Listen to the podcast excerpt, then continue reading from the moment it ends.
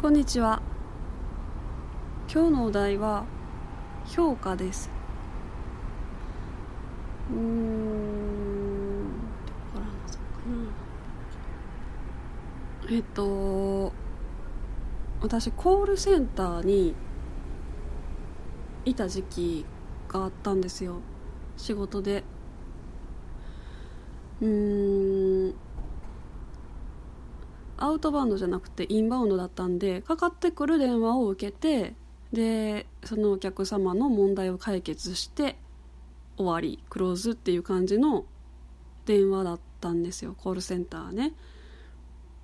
でそのうーんねコールセンターに電話するってことたまにあると思うんですけど大きい会社になってくるとその後でこのコールいかがでしたか？みたいな。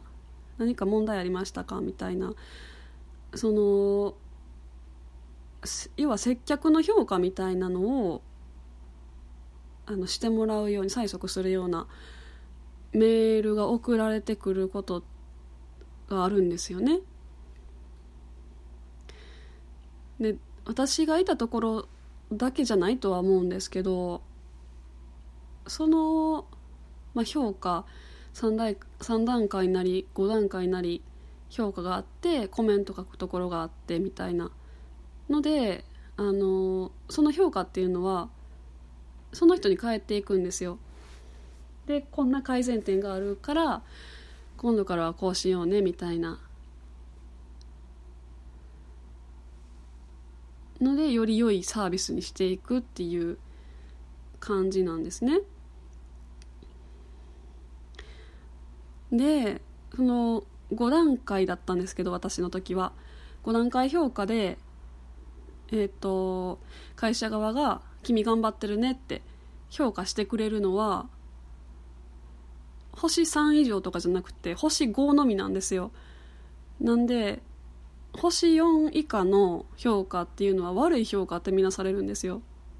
5じゃなかったら何か足りないってことになるんですよね。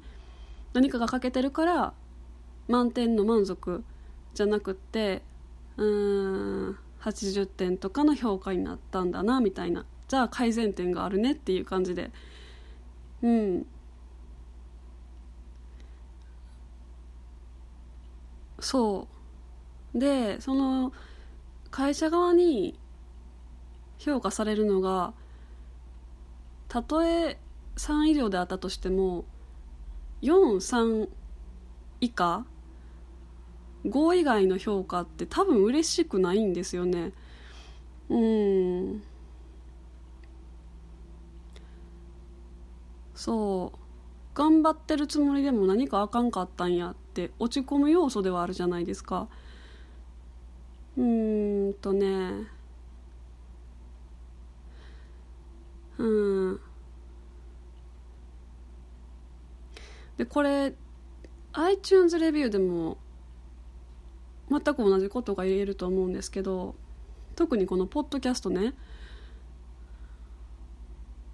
うーんとね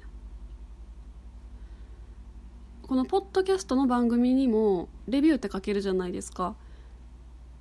でえー、っと私が気に入ってる他の番組のレビューとか見ることあるんですけど星5をつける人が意外と少ないことにびっくりしてしたんですよね最初の頃。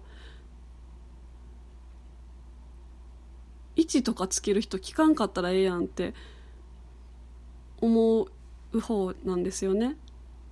うん。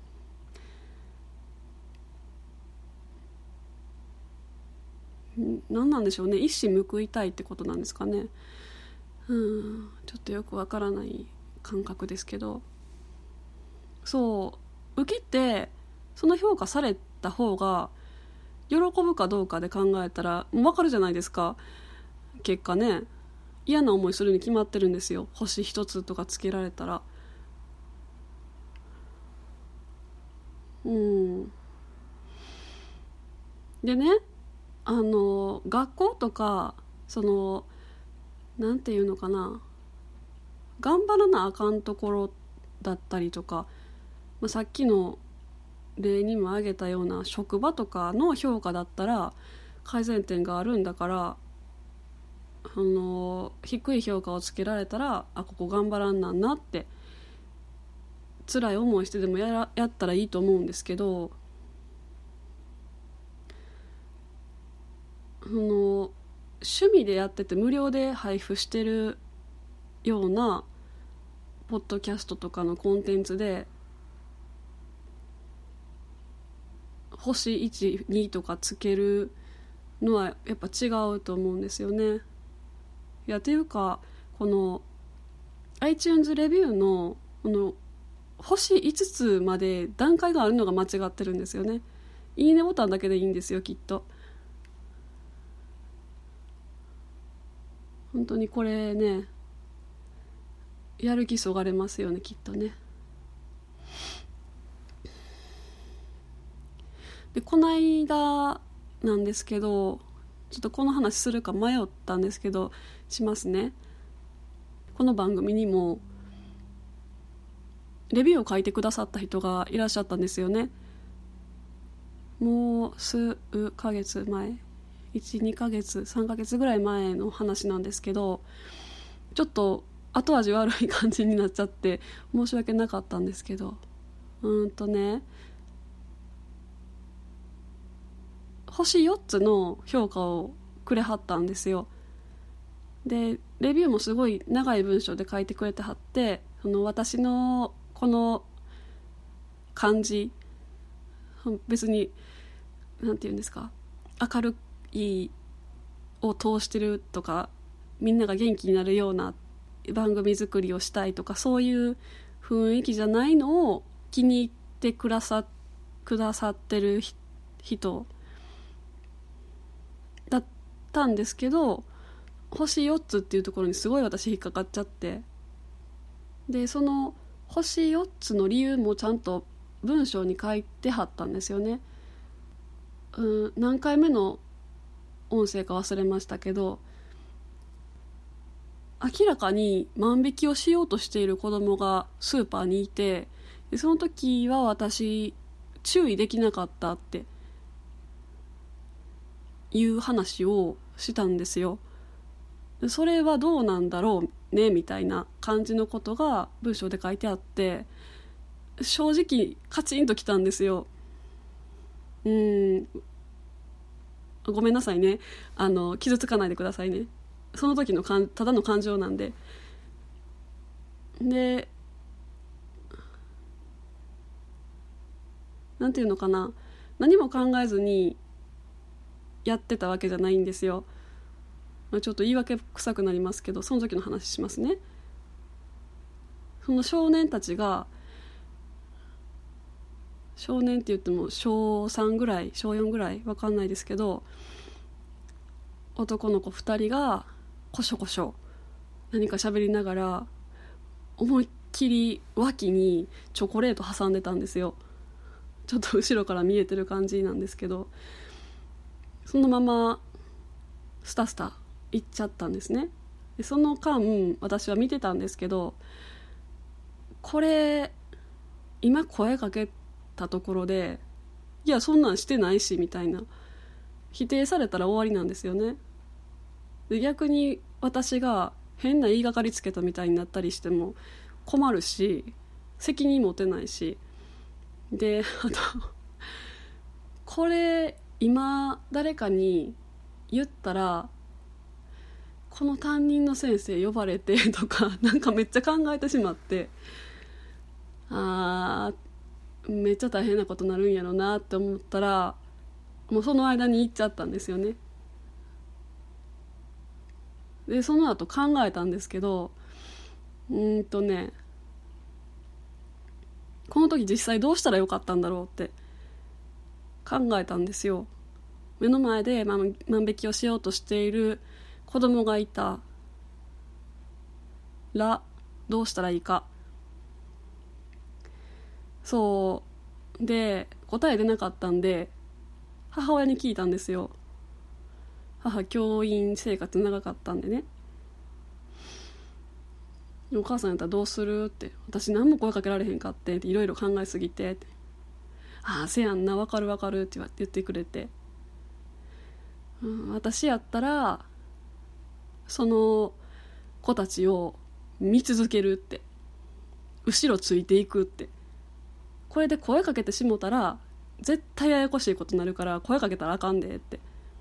ただ私は見てるでっていう感じでついていくねんって。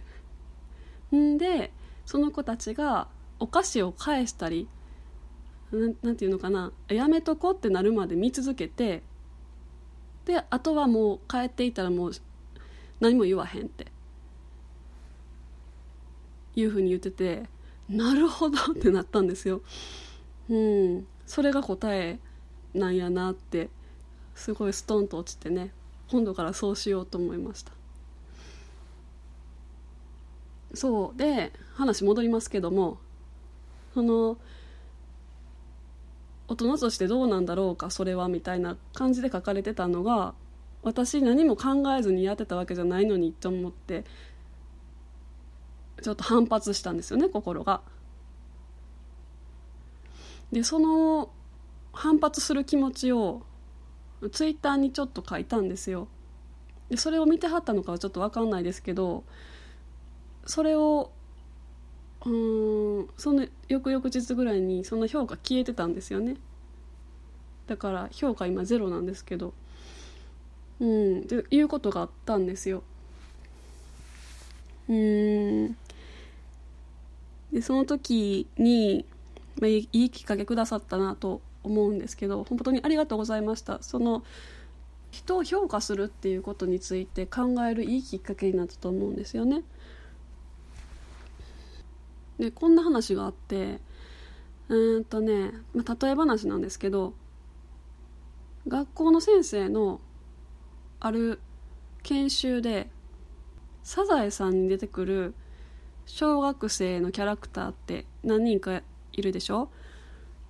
そのうち一番あなたが高く評価するのは誰ですかっていう質問があったんですって。で一番多かったのはわかめちゃん。そのわかめちゃんってね優等生キャラクターで言ったことをちゃんと守るし指示も通るしうん。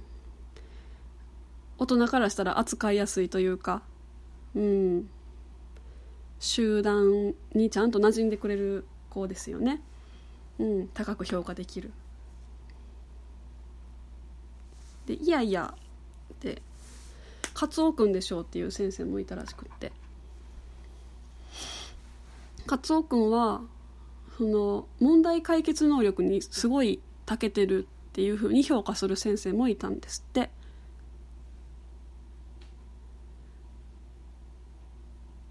私うんカツオ君だなって思ったんですよね。でいやいやってもっと評価できる子いるよって言った先生がいたんですよね。でそれが花澤さんなんですよ。花澤さんはあのカツオ君の才能を見抜いてるって言って。でその場の空気を回す能力とかも高いって言って花澤さん推しの先生もいたらしいんですね。で誰が一番とか多分なくってうん。っていう話なんですよ。だからその人によって高く評価する人物って違うじゃないですかだからねあの評価する時人を評価する時にその人を評価しようとした時に私はこの人が一番やと思うっていうかこの人が好きみたいな評価のみでいいと思うんですよね。そのなうんむ なんて言っていいか分かんないですけどうん例えば評うん学校で評価が低いのはその子の到達点というか頑張りこういうところ頑張れたねっていうので点数減らされたりするわけでしょ？でもその枠組みがないのに人を評価することなんてできないんですよ。うん。